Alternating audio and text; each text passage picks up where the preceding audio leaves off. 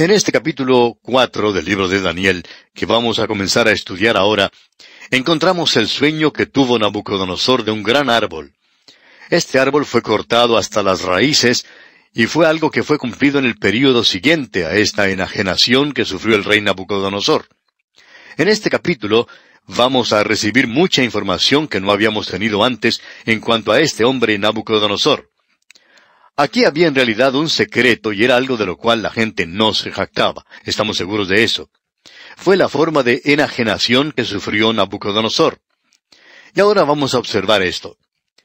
El relato que tenemos aquí parecería ser de una página procedente de los archivos de Babilonia. Comienza con el testimonio de Nabucodonosor.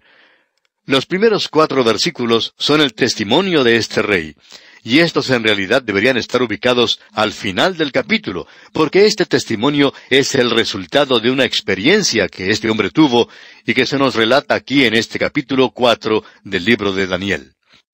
Tenemos luego aquí esta visión de Nabucodonosor de un gran árbol, y esto comienza en el versículo cuatro hasta el dieciocho. Luego Daniel interpreta la visión del gran árbol en los versículos diecinueve al veintisiete. Tenemos después el cumplimiento trágico de este sueño y la enfermedad mental de Nabucodonosor en los versículos 28 al 33. Luego tenemos el tiempo de ese sueño cumplido y Nabucodonosor recobra sus facultades mentales. Y eso lo vemos en los versículos 34 al 37. Esperamos, amigo oyente, que usted pueda tener las notas y bosquejos con usted, y si no, pues por lo menos tenga un cuaderno, un papel y anote estos bosquejos que estamos dando sobre estos capítulos. Ahora, este hombre Nabucodonosor sufría de una enajenación mental que es muy bien conocida hoy. Nosotros vamos a sugerir que muchos gobernantes mundiales han sufrido de esta enfermedad.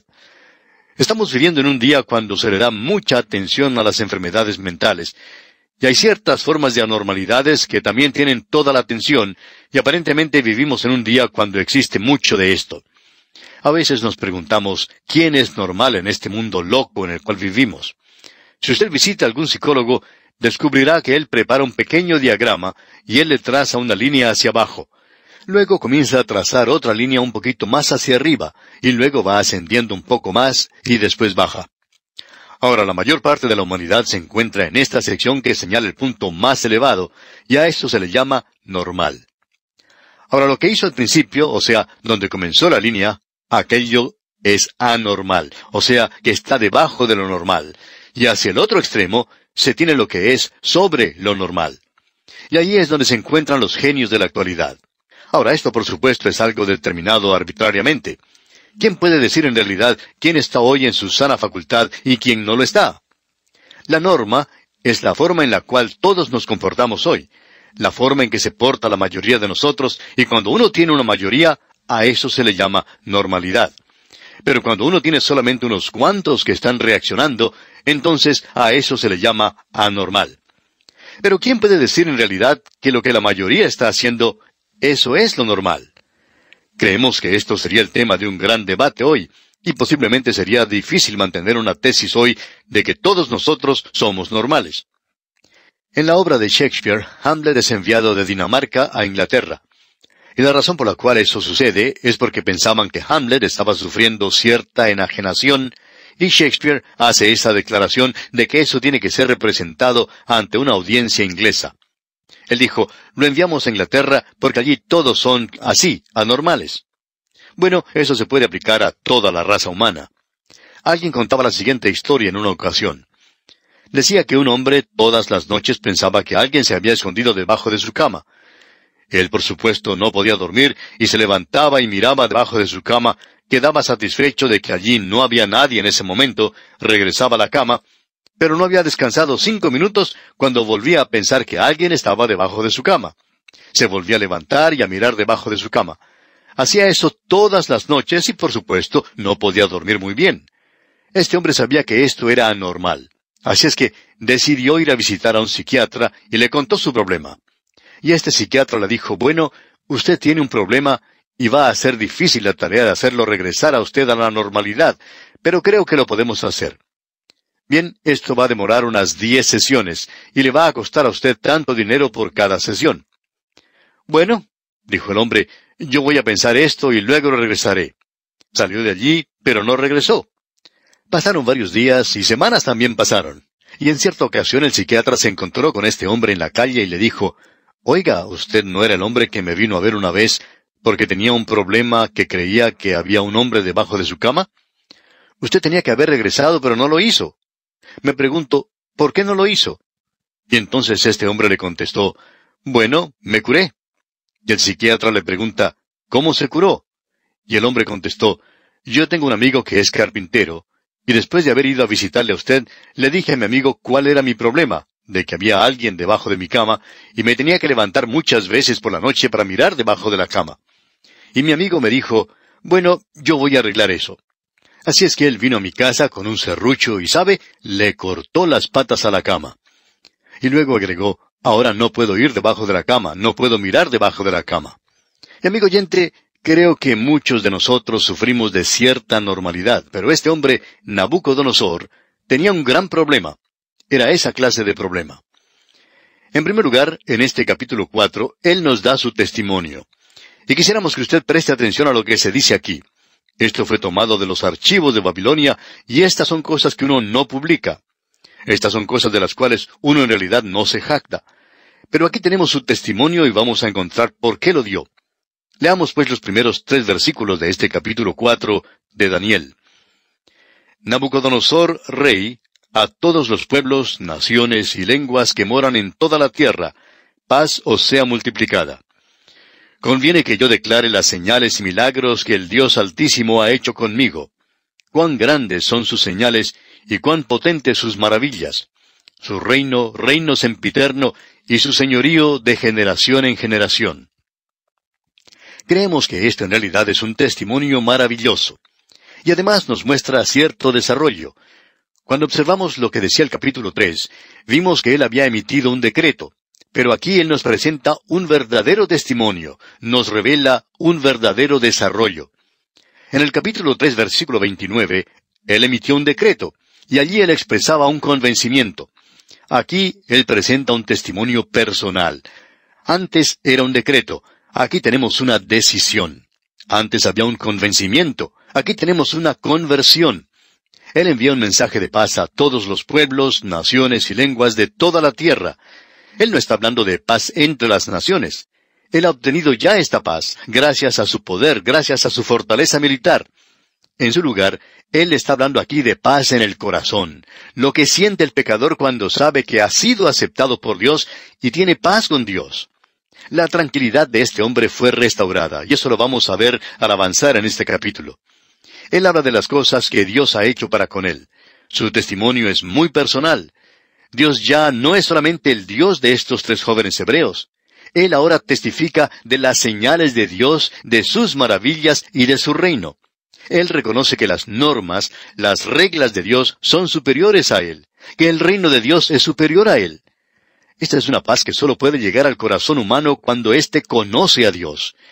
Como dice el apóstol Pablo en su carta a los Romanos capítulo 5 versículo 1, Justificados pues por la fe, tenemos paz para con Dios por medio de nuestro Señor Jesucristo. Esa paz que Él logró por medio de su sangre derramada en la cruz. Esa paz que viene al corazón del pecador hoy. Esa paz que le asegura que todo está bien debido a que Cristo ya pagó el castigo del pecado y uno ahora está del lado de Dios. Detrás de todos los problemas y dificultades en este mundo, de la tristeza del corazón, detrás de todo esto, se encuentra este asunto del pecado. Las cosas no andan muy bien. Como cierto joven dijo en una ocasión, yo no tengo paz conmigo mismo, no tengo paz con mis padres, no tengo paz con mis maestros, yo no tengo paz con nadie. Lo fundamental es que tiene primero que hacerse la paz con Dios. Cuando hay paz en el corazón humano, entonces puede haber paz con aquellos que nos rodean. Pero mientras eso no suceda, los hombres no pueden conocer la paz. Pensamos que mucha de la anormalidad y de lo que se llama enajenación puede ser curado llevando el Evangelio y el conocimiento de Dios a la gente. Hace un tiempo ocurrió un asunto verdaderamente absurdo. Cuando los prisioneros de guerra, de la guerra de Vietnam, fueron liberados, se había preparado hospitales en las Filipinas para que éstos pasaran un tiempo allí para reponerse, y los médicos iban a examinar, iban a dar exámenes psicológicos. pero los prisioneros bajaron de sus aviones rápidamente, solamente deseando llegar a un teléfono para poder llamar a la esposa a quien no habían visto por mucho tiempo, o a la madre, o a alguna otra persona y conversar con ellos. Muchos de ellos dijeron que Dios había estado con ellos. Ellos habían aprendido a orar y Cristo había estado con ellos. ¿Y sabe usted quién necesitaba el tratamiento psicológico de veras? ¿Sabe usted quién necesitaba ayuda? No eran los prisioneros de guerra, sino esos otros, esos psicólogos y médicos, aquellos que pensaban que estos prisioneros iban a necesitar su tratamiento. A la gente se le enseña de todo hoy. En las escuelas y en los colegios se les enseña muchas cosas. Sin embargo, quitan la palabra de Dios y allí no existe paz. La palabra de Dios puede traer paz al corazón humano y este era el problema que tenía Nabucodonosor. Cuando él pudo hacer esa paz con Dios, Dios entonces hizo su paz con él. Dios ya la había hecho con él, y él está esperando que usted, amigo oyente, haga su paz con él. Cuando se logra eso, entonces no es necesario que usted pase mucho tiempo en el consultorio del psiquiatra. Usted descubre que es un creyente radiante. Y opinamos que cuando estos prisioneros de guerra regresaron a sus hogares y observaron la sociedad de hoy, pudieron darse cuenta que era una sociedad enferma, que ellos eran los que necesitaban ayuda. Los prisioneros no la necesitaban. Bueno, vamos ahora a hablar acerca de Nabucodonosor. Vamos a descubrir algo en cuanto a esta enajenación que él sufrió. Y vamos a ver algunos síntomas, comenzando aquí con el versículo cuatro de este capítulo cuatro de Daniel. Yo, Nabucodonosor, estaba tranquilo en mi casa y floreciente en mi palacio. Ahora usted ha notado el uso que este hombre le da al pronombre personal yo, y también mí. Aquí en este versículo, el pronombre personal se usa tres veces, y él lo utiliza tres veces en casi cada uno de estos versículos de aquí en adelante en la sección en que nos encontramos, desde el versículo cuatro hasta el versículo diez. Él está sufriendo de un mal que también sufrió Job en el pasado. Ahora escuche usted el versículo cinco. Vi un sueño que me espantó, y tendido en cama, las imaginaciones y visiones de mi cabeza me turbaron. Él se refiere a todo lo suyo, a lo mío y al yo. Y vamos a enfatizar ese pronombre personal de aquí en adelante. Leamos ahora los versículos seis al diez. Por esto mandé que vinieran delante de mí todos los sabios de Babilonia, para que me mostrasen la interpretación del sueño.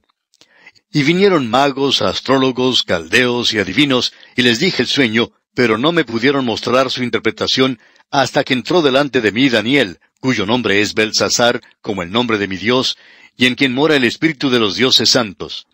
Conté delante de él el sueño, diciendo, Belsasar, jefe de los magos, ya que he entendido que hay en ti Espíritu de los dioses santos, y que ningún misterio se te esconde, declárame las visiones de mi sueño que he visto y su interpretación. Estas fueron las visiones de mi cabeza mientras estaba en mi cama. Me parecía ver en medio de la tierra un árbol cuya altura era grande. Ahora, esa era la visión que tuvo este hombre Nabucodonosor, y él está presentando ahora este sueño que él tuvo, y nos presenta una superabundancia del pronombre personal yo. Y quisiéramos finalizar diciendo algunas palabras en cuanto a la enajenación que sufrió Nabucodonosor.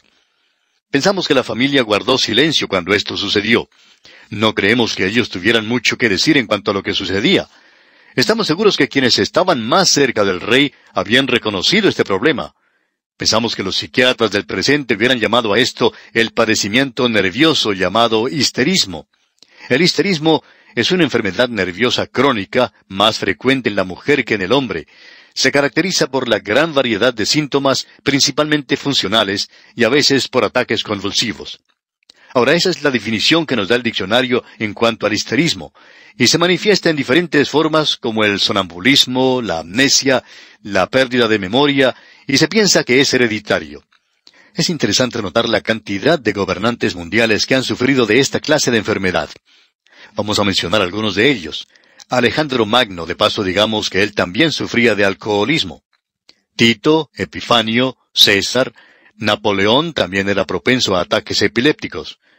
Carlos VI de Francia, Cristián VII de Dinamarca, Jorge III de Inglaterra, Otto de Bavaria, una ramificación de la familia real de Europa que ha formado parte del linaje español de Europa, que ha formado parte del linaje ruso, entre los ares, y uno también lo puede encontrar en el linaje inglés. Si uno lee la historia de Inglaterra, puede ver que Enrique VI, por ejemplo, también tenía estos problemas. Él sufría una forma similar al histerismo. Hitler también sufría de la misma enfermedad. Y volviendo aquí a esta cabeza de oro, Nabucodonosor, vemos que él también es lunático. Él no tiene completo control sobre sí mismo. Y eso se revela, como ya hemos visto manifestado antes, en un extraño emocionalismo que puede ir en cualquier dirección, y vamos a descubrir que él se puede mover en cualquier dirección. Ahora, la clave de este capítulo la encontramos en el versículo 17. Y vamos a finalizar nuestro estudio de hoy con esto, y queremos que usted preste atención a lo que aquí dice. El versículo 17 del capítulo 4 de Daniel dice, La sentencia es por decreto de los vigilantes, y por dicho de los santos la resolución, para que conozcan los vivientes que el Altísimo gobierna el reino de los hombres, y que a quien él quiere lo da, y constituye sobre él al más bajo de los hombres. Dios dice, yo coloco en el trono al más bajo de los hombres. Es decir, que Dios nos da los gobernantes que merecemos aquí y la clase de gobernantes que nosotros queremos. Ha habido muchos que han tenido esta clase de problemas emocionales.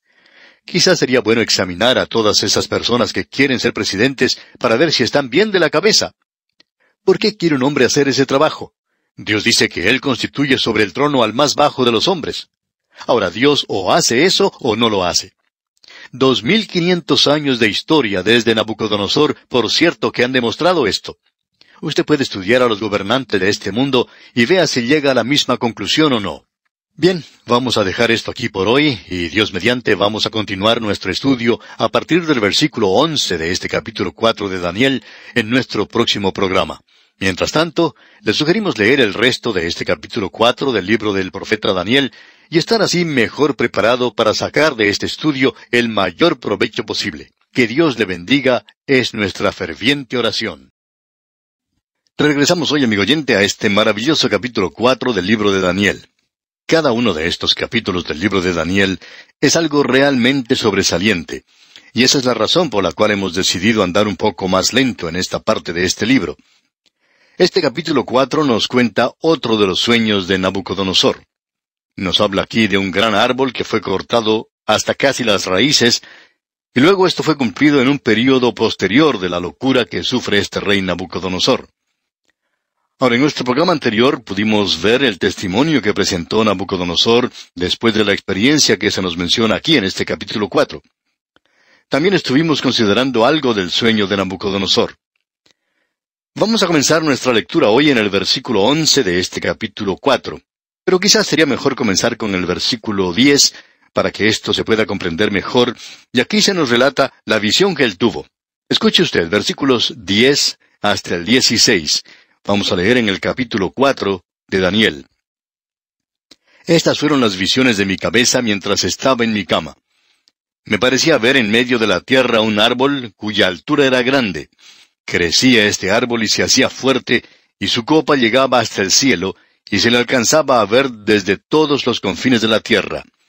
Su follaje era hermoso y su fruto abundante, y había en él alimento para todos.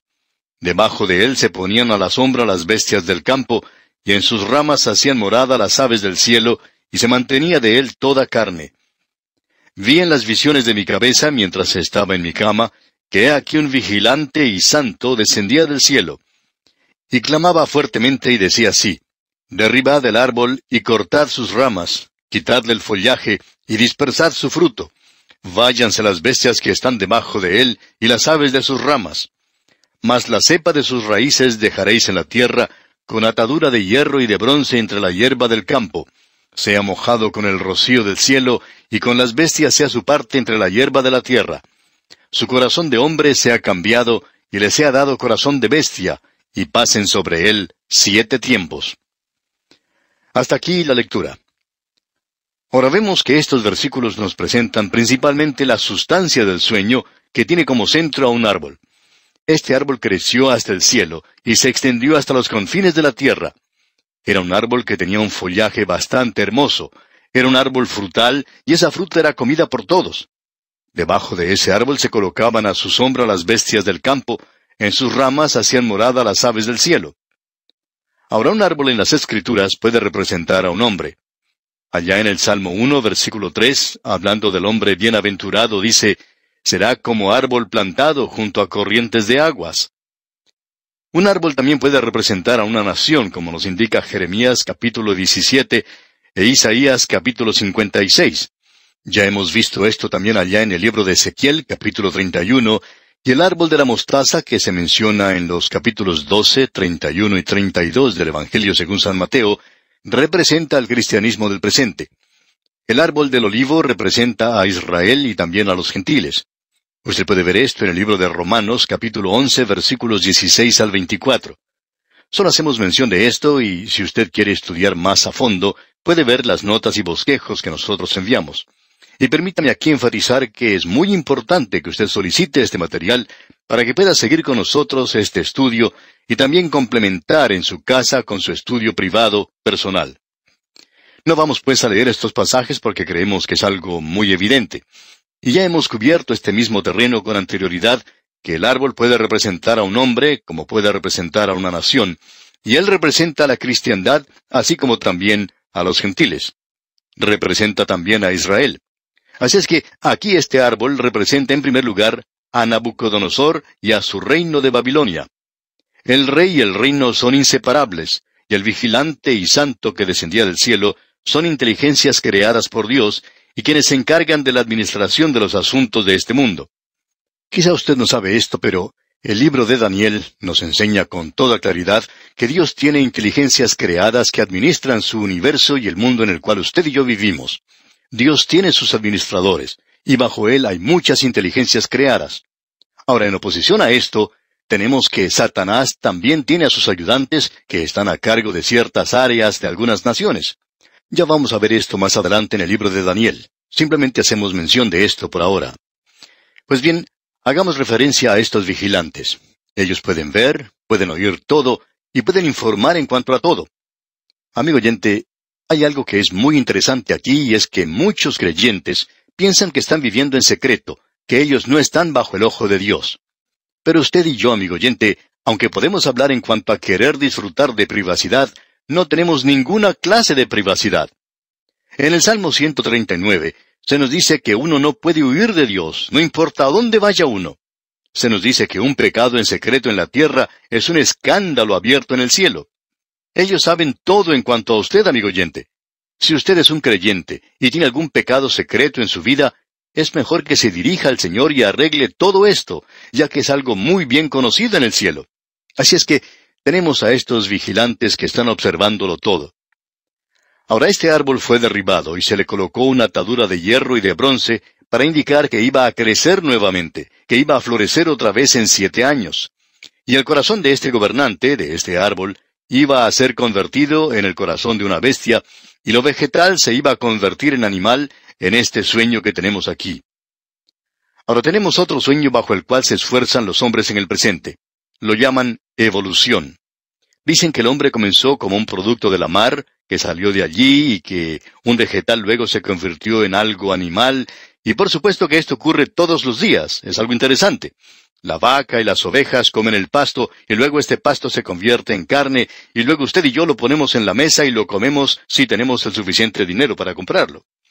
Ahora leyendo aquí en el versículo 17, tenemos, la sentencia es por decreto de los vigilantes y por dicho de los santos la resolución, para que conozcan los vivientes que el Altísimo gobierna el reino de los hombres y que a quien él quiere lo da y constituye sobre él al más bajo de los hombres.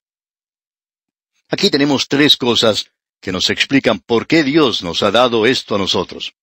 Deberíamos comprender este mensaje. El primero es lo siguiente, que el Altísimo gobierne el reino de los hombres. Si usted piensa que Dios ha abdicado en este universo, usted está equivocado, amigo oyente.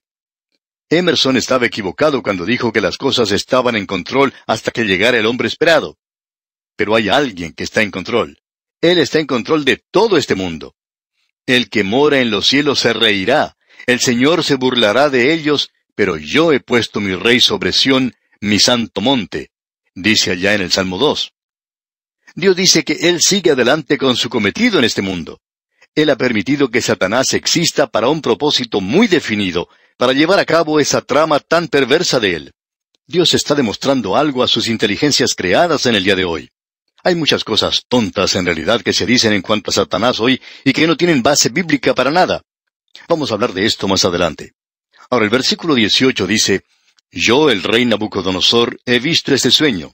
Tú, pues, Belsasar, dirás la interpretación de él, porque todos los sabios de mi reino no han podido mostrarme su interpretación, mas tú puedes, porque mora en ti el espíritu de los dioses santos. Ahora decíamos que esto fue hecho por una triple razón, y fue así. Solo hemos mencionado una de ellas, que el Altísimo gobierna el reino de los hombres. Las naciones se levantan y caen para demostrar a los hombres que Dios reina y gobierna en los reinos de este mundo. Si usted piensa que su nación es algo especial de Dios en el día de hoy, usted está equivocado, amigo oyente. Todos nosotros ya hemos sido juzgados. Amigo oyente, el vertiginoso descenso en el cual nos encontramos nos va a llevar directamente al juicio de Dios. Él es quien gobierna el reino de los hombres. Esto es algo que nosotros debemos conocer en la actualidad. Ahora, lo segundo que debemos notar es lo siguiente. A quien Él quiere, lo da. Quizá usted opina que este partido político fue el que ganó o fue aquel otro. Amigo oyente, quizá los partidos políticos también opinen lo mismo. Sin embargo, Dios es el que realiza estas cosas según su voluntad, y eso puede causar que algunos se enorgullezcan y digan, yo estoy ocupando este cargo por la voluntad de Dios. Muchos de los reyes del pasado tenían esta noción de que ellos estaban gobernando en lugar de Dios. No creemos que eso sea cierto. Dios es quien los coloca en el poder. Ahora, la tercera declaración que tenemos quizá perturbe a algunos, pero notemos lo que Pablo dice allá en su epístola a los Romanos capítulo 13, versículo 1. Él dice, Sométase toda persona a las autoridades superiores, porque no hay autoridad sino de parte de Dios, y las que hay, por Dios han sido establecidas. ¿Por qué permite Dios a ciertos poderes que gobiernen a esta tierra? Bueno, la tercera declaración es algo que debe provocar humildad a la humanidad y también a los partidos políticos de cualquier país. Y constituye sobre él al más bajo de los hombres. Ahora, si usted piensa que nosotros elegimos al mejor, se puede dar cuenta que no es así, amigo oyente. Dios dice que Él coloca al más bajo de todos los hombres. Y usted puede tomar esta declaración como quiera. Se encuentra en la palabra de Dios y Dios no la va a quitar de allí. Y para confirmar esto, todo lo que uno tiene que hacer es leer la historia. Solo es necesario leer un poco de historia de cualquier país para darse cuenta de los crímenes y cosas terribles que han sucedido en el pasado. Hay algunos gobernantes de los cuales ni siquiera se puede hablar. Por ejemplo, en la historia de Inglaterra se menciona la batalla de las rosas. Esto parecería algo romántico, pero fue en realidad una orgía de sangre. Fue algo realmente terrible. Amigo oyente, Dios constituye sobre el trono al más bajo de los hombres. Y nosotros tenemos la clase de gobernantes que merecemos. La gente se queja acerca del gobierno, del Congreso y cosas por el estilo. Pero amigo oyente, fue usted quien los colocó en ese lugar. Usted votó por ellos. Y Dios permite que el más bajo de los hombres llegue al poder. Esto tendría que ser algo que causa mucha humildad, sino humillación, a quienes están en posiciones de autoridad. Notemos ahora lo siguiente, y la historia verifica esta declaración. Si usted quiere mirar a la historia de manera honesta y honrada, la cabeza de oro era una persona demente. Y eso es lo que Nabucodonosor era. Él sufría de cierta clase de demencia, como hemos estado diciendo. Era un gobernante muy brillante, formó el primer imperio mundial, fue el primer gran gobernante del mundo. Pero hubo un momento cuando él, a causa de la enfermedad que padecía, no sabía ni siquiera quién era. Alejandro Magno, por su parte, fue un alcohólico. Julio César y Napoleón sufrían de epilepsia. Hitler era normal. Ni Mussolini ni Stalin entre ellos se calificarían como individuos normales. Aquellos que establecieron el país de los Estados Unidos no lo establecieron como un reino porque creían que ningún hombre debía ser confiado para gobernar. Y eso es cierto. Y Dios ha demostrado eso por un período de tiempo. Y aquí dice, y constituye sobre él al más bajo de los hombres. Y ahora Daniel interpreta este sueño. Leamos el versículo 19. Entonces Daniel, cuyo nombre era Belsasar, quedó atónito casi una hora, y sus pensamientos lo turbaban. El rey habló y dijo, Belsasar, no te turben ni el sueño ni su interpretación. Belsasar respondió y dijo, Señor mío, el sueño sea para tus enemigos, y su interpretación para los que mal te quieren. Esto fue algo realmente sorprendente para Daniel. Él quizás sospechaba algo, pero ahora que Nabucodonosor es su amigo, y él es el primer ministro, ya que el primer sueño que tuvo Nabucodonosor le había establecido a él en esta posición, este sueño ahora lo deja turbado, y la interpretación es tan terrible que Daniel no desea revelar esto al rey. Pero Daniel resiste cualquier tentación que haya tenido de ocultar la historia completa de Nabucodonosor, porque ahora él le presenta la interpretación completa al rey. De paso, digamos que esto nos hace pensar en si los médicos deberían decirles a los pacientes la verdad en caso de una enfermedad fatal. Bien, Daniel pues le contó todo a Nabucodonosor, y nosotros creemos que los médicos deberían decirle todo al paciente, no importa quién sea esa persona o cuáles sean las circunstancias. Cuando un hombre está por dar el paso más importante de su vida, él debería saberlo. Es decir, si alguien lo sabe ya. Esa información debe ser pasada a la persona. Es bueno cuando nuestro médico nos habla de una manera directa y nos dice la manera exacta cuál es la situación. De esa manera, nosotros podemos mantener nuestra confianza en el médico. Desafortunadamente hay muchas personas que prefieren que el médico les siga diciendo cosas lindas, que los haga sentir bien. Y hay muchas personas que quizá necesitan un tratamiento psicológico tal vez. Un médico dijo que él había recetado píldoras o pastillas de azúcar más que cualquier otra clase de píldoras. Su clientela estaba formada de mujeres ricas y todo lo que ellas necesitaban era que alguien las animara un poquito, si ellas estaban bien y algunas de ellas estaban enfermas, pero solo en la cabeza, por supuesto. Ahora Daniel va a decir aquí las cosas tal cual son. Él usa mucho tacto al presentar este problema.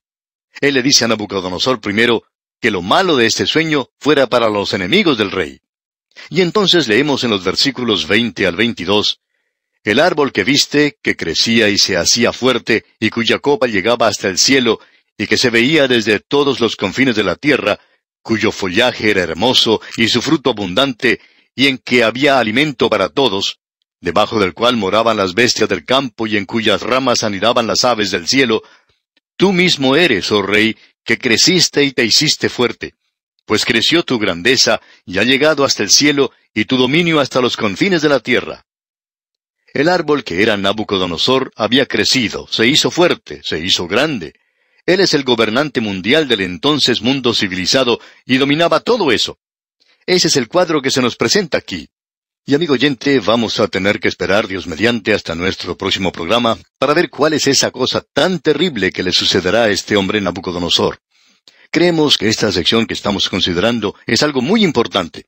Es muy importante para comprender lo que está sucediendo en el día de hoy en el cual vivimos. Los creyentes debieran estar bien informados en cuanto a esto. Tememos que muchas personas pasan demasiado tiempo tratando de saber lo que se enseña en cuanto a la imagen de Nabucodonosor y hay demasiado sensacionalismo en cuanto a la profecía. Pero ¿qué podemos decir en cuanto a este árbol? No se dedica mucho tiempo a esto. Bien, vamos entonces a dedicar algo de tiempo a esto también, Dios mediante, en nuestro próximo estudio. Que Dios le bendiga es nuestra más ferviente oración. En el día de hoy, amigo oyente, vamos a continuar considerando este tremendo sueño que tuvo el rey Nabucodonosor y que se menciona aquí en el capítulo cuatro del libro de Daniel. Este es el segundo sueño que Daniel interpreta para este rey. Él había visto un gran árbol que llenaba completamente la tierra. Este árbol proveía sombra, fruta, protección y refugio para todos los que vivían sobre la tierra. Ahora esto representaba a Nabucodonosor, el rey de Babilonia y eso se lo presenta de una manera muy clara en los versículos que vamos a leer a continuación. En los versículos 22 al 24, Daniel continúa dando la interpretación a este sueño de Nabucodonosor y dice, Tú mismo eres, oh rey, que creciste y te hiciste fuerte, pues creció tu grandeza y ha llegado hasta el cielo, y tu dominio hasta los confines de la tierra. Y en cuanto a lo que vio el rey, un vigilante y santo que descendía del cielo y decía, Cortad el árbol y destruidlo, mas la cepa de sus raíces dejaréis en la tierra con atadura de hierro y de bronce en la hierba del campo, y sea mojado con el rocío del cielo, y con las bestias del campo sea su parte, hasta que pasen sobre él siete tiempos. Esta es la interpretación, oh rey, y la sentencia del Altísimo que ha venido sobre mi señor el rey. Como usted puede darse cuenta, amigo oyente, el árbol representa a Nabucodonosor. Él iba a ser cortado, pero no iba a ser rechazado completamente. Nabucodonosor tenía que vivir como las bestias del campo por siete años, y él ni siquiera iba a reconocer quién era. Y continuamos leyendo los versículos 25 y 26 de este capítulo 4 de Daniel que dicen, que te echarán de entre los hombres, y con las bestias del campo será tu morada, y con hierba del campo te apacentarán como a los bueyes, y con el rocío del cielo serás bañado, y siete tiempos pasarán sobre ti, hasta que conozcas que el Altísimo tiene dominio en el reino de los hombres y que lo da a quien él quiere. Y en cuanto a la orden de dejar en la tierra la cepa de las raíces del mismo árbol, significa que tu reino te quedará firme luego que reconozcas que el cielo gobierna. Él aclara aquí por qué este sueño fue dado a Nabucodonosor y por qué él lo está interpretando y por qué él va a tener esta experiencia.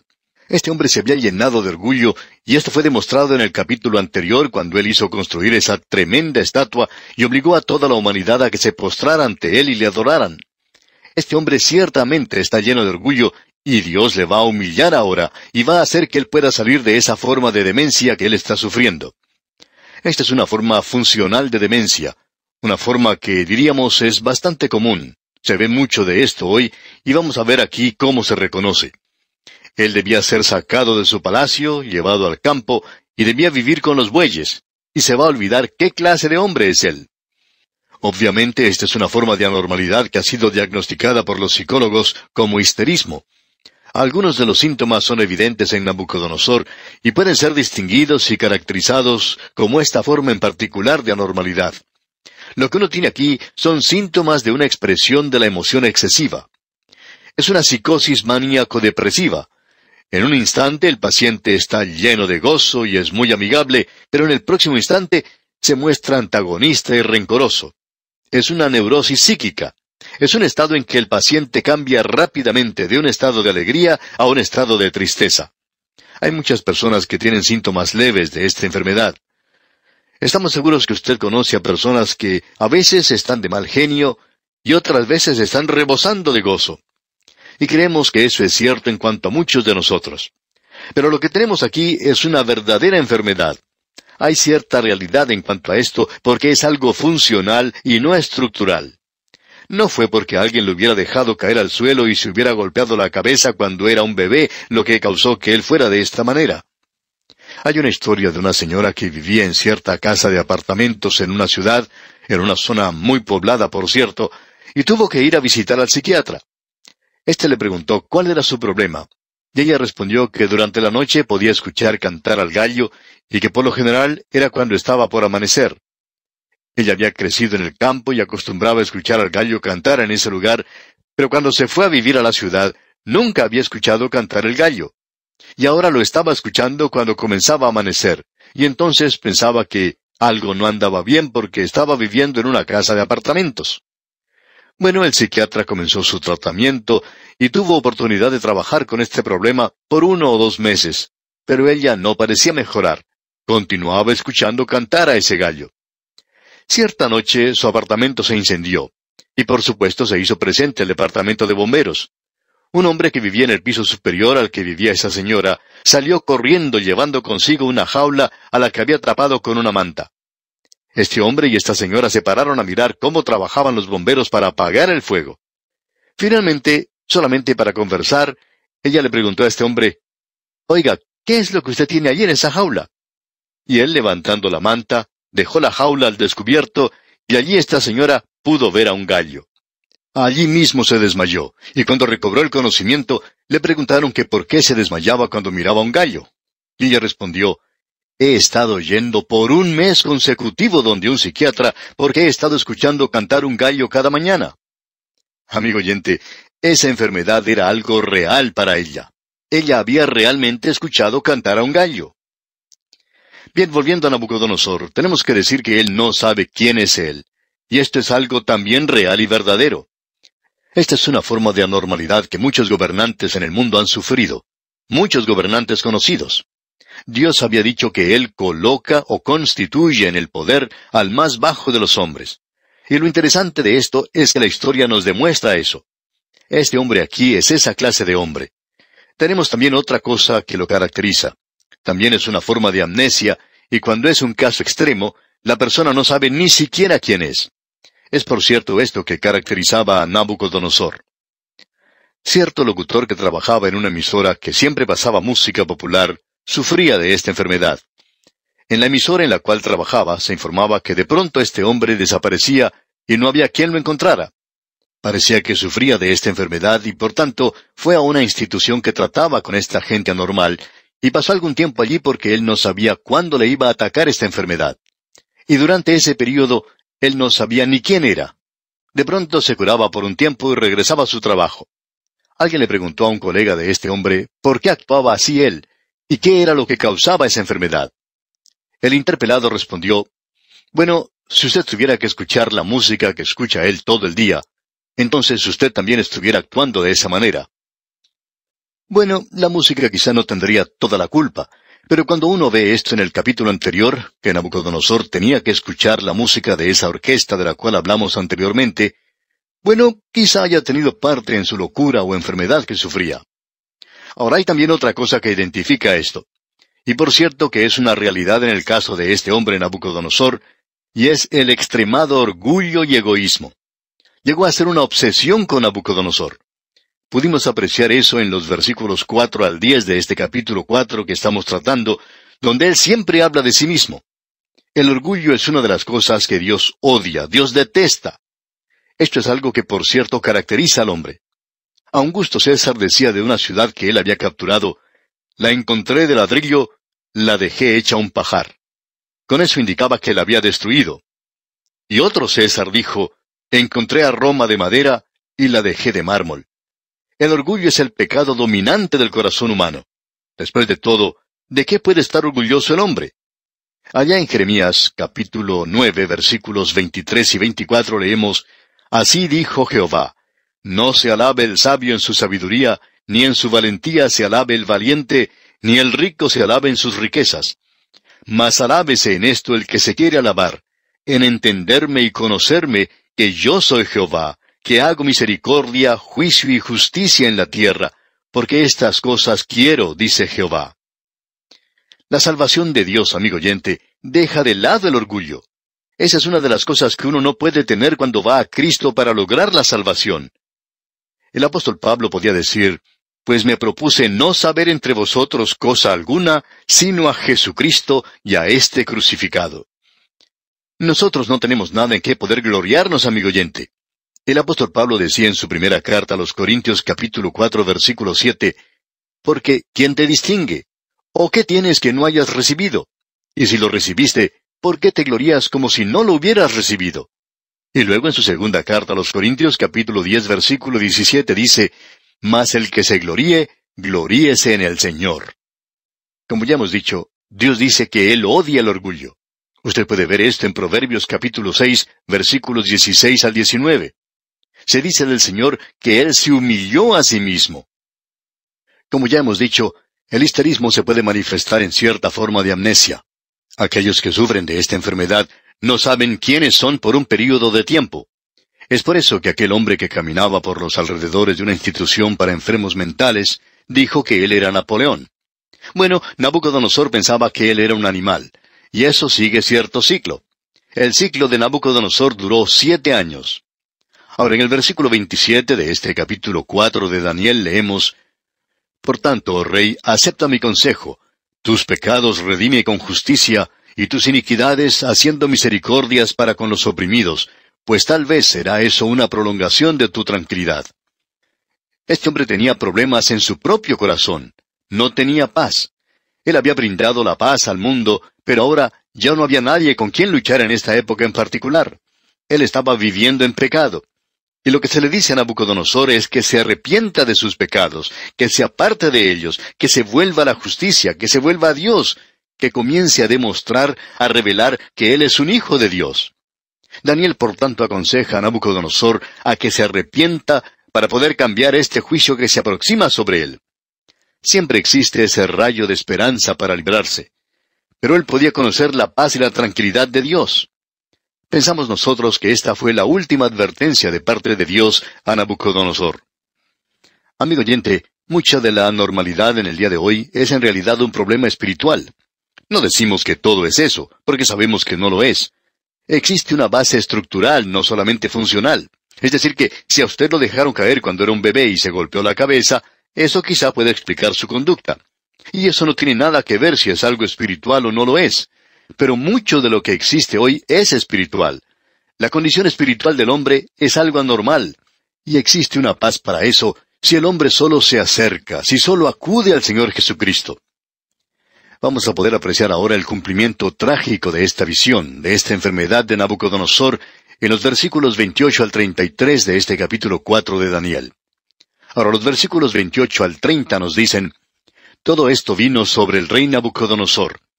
Al cabo de doce meses, paseando en el palacio real de Babilonia, habló el rey y dijo, ¿No es esta la gran Babilonia que yo edifiqué para casa real con la fuerza de mi poder y para gloria de mi majestad? Aquí tenemos evidencia de que el rey estaba a punto de sufrir un colapso. Él observó a su alrededor, alrededor de su reino, y Dios ya le había dicho a él que era él quien le había dado ese reino. Nabucodonosor dice ahora, ¿no es esta la gran Babilonia que yo edifiqué? Y ha habido una multitud de hombres y mujeres desde aquel día en adelante, y aún antes de esto, hasta la época presente, que han tratado de edificar pequeños imperios y los contemplan con orgullo. Aún nosotros podemos cometer esta clase de equivocación. Como predicadores de la palabra de Dios, a veces nosotros tratamos de edificar un pequeño imperio. Comenzamos con esto en mente, y uno nunca puede llegar a ser feliz, nunca puede tener paz cuando trabaja de esta manera. Y un pasaje como este en las Escrituras, como el que estamos estudiando hoy, nos puede dar luz en la posición en que nosotros estamos, y puede revelarnos que tal vez nosotros estamos tratando de edificar un pequeño imperio. Pero eso no es lo que somos porque nuestro ministerio es el de edificar la vida de la gente, no la de tratar de edificar un gran imperio. Así es que podemos aconsejar a los jóvenes predicadores del presente que ellos se pueden ahorrar mucha tristeza, mucho quebrantamiento de corazón de parte de aquellos que se supone lo apoyan a uno si no hace estas cosas. Lo mejor es comenzar a edificar las vidas de la gente, y pensamos entonces que el Señor le permitirá a uno tener lo que Él quiere que tenga.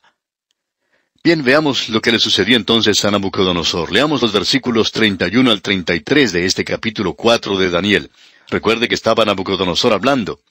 Y dice el versículo 31, Aún estaba la palabra en la boca del rey, cuando vino una voz del cielo. A ti se te dice, rey Nabucodonosor, el reino ha sido quitado de ti, y de entre los hombres te arrojarán, y con las bestias del campo será tu habitación, y como a los bueyes te apacentarán, y siete tiempos pasarán sobre ti hasta que reconozcas que el Altísimo tiene el dominio en el reino de los hombres y lo da a quien él quiere. En la misma hora se cumplió la palabra sobre Nabucodonosor, y fue echado de entre los hombres, y comía hierba como los bueyes, y su cuerpo se mojaba con el rocío del cielo, hasta que su pelo creció como plumas de águila, y sus uñas como las de las aves. Este hombre sale del palacio y va a vivir con la naturaleza. Y pensamos que si uno hubiera tenido la oportunidad de conversar con él en aquel entonces, quizá él no hubiera descubierto que era normal. Quizá él hubiera dicho que era uno de los hijos de la naturaleza, que iba a vivir con los animales porque eran sus hermanos y sus hermanas. Ahora alguien puede considerar esta cosa tan interesante y decir, bueno, ¿es esto histórico? Bien, el señor Alberto Barnes escribió un libro en cuanto a esto y dice, Barrasus, el historiador de Babilonia, hace referencia a una extraña enfermedad que sufría Nabucodonosor antes de su muerte. Hasta aquí las palabras del señor Alberto Barnes. Ahora hay descubrimientos recientes que indican que esa declaración está correcta. Josefo es una de las autoridades en la materia, pero esto también ha sido corroborado en el presente. El sueño de Nabucodonosor fue cumplido.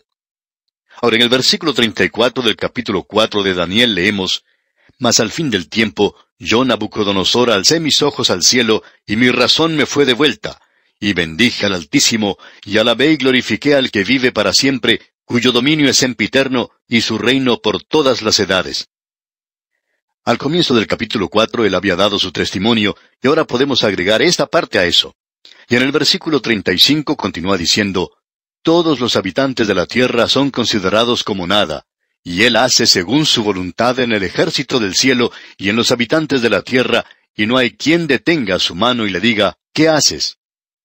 Amigo oyente, Nabucodonosor aprendió que Dios es quien gobierna todas las cosas, y Dios es quien está hoy en control del universo, y él aceptó esta fe que le había venido a él como la voluntad de Dios para su vida. Precisamente ese corazón orgulloso que él tenía lo entrega ahora a la voluntad de Dios. Y eso es lo que muchos creyentes necesitan hacer hoy. En los versículos 36 y 37 continúa hablando Nabucodonosor y dice, En el mismo tiempo mi razón me fue devuelta, y la majestad de mi reino, mi dignidad y mi grandeza volvieron a mí. Y mis gobernadores y mis consejeros me buscaron, y fui restablecido en mi reino, y mayor grandeza me fue añadida. Ahora yo, Nabucodonosor, alabo, engrandezco y glorifico al Rey del cielo, porque todas sus obras son verdaderas y sus caminos justos, y él puede humillar a los que andan con soberbia.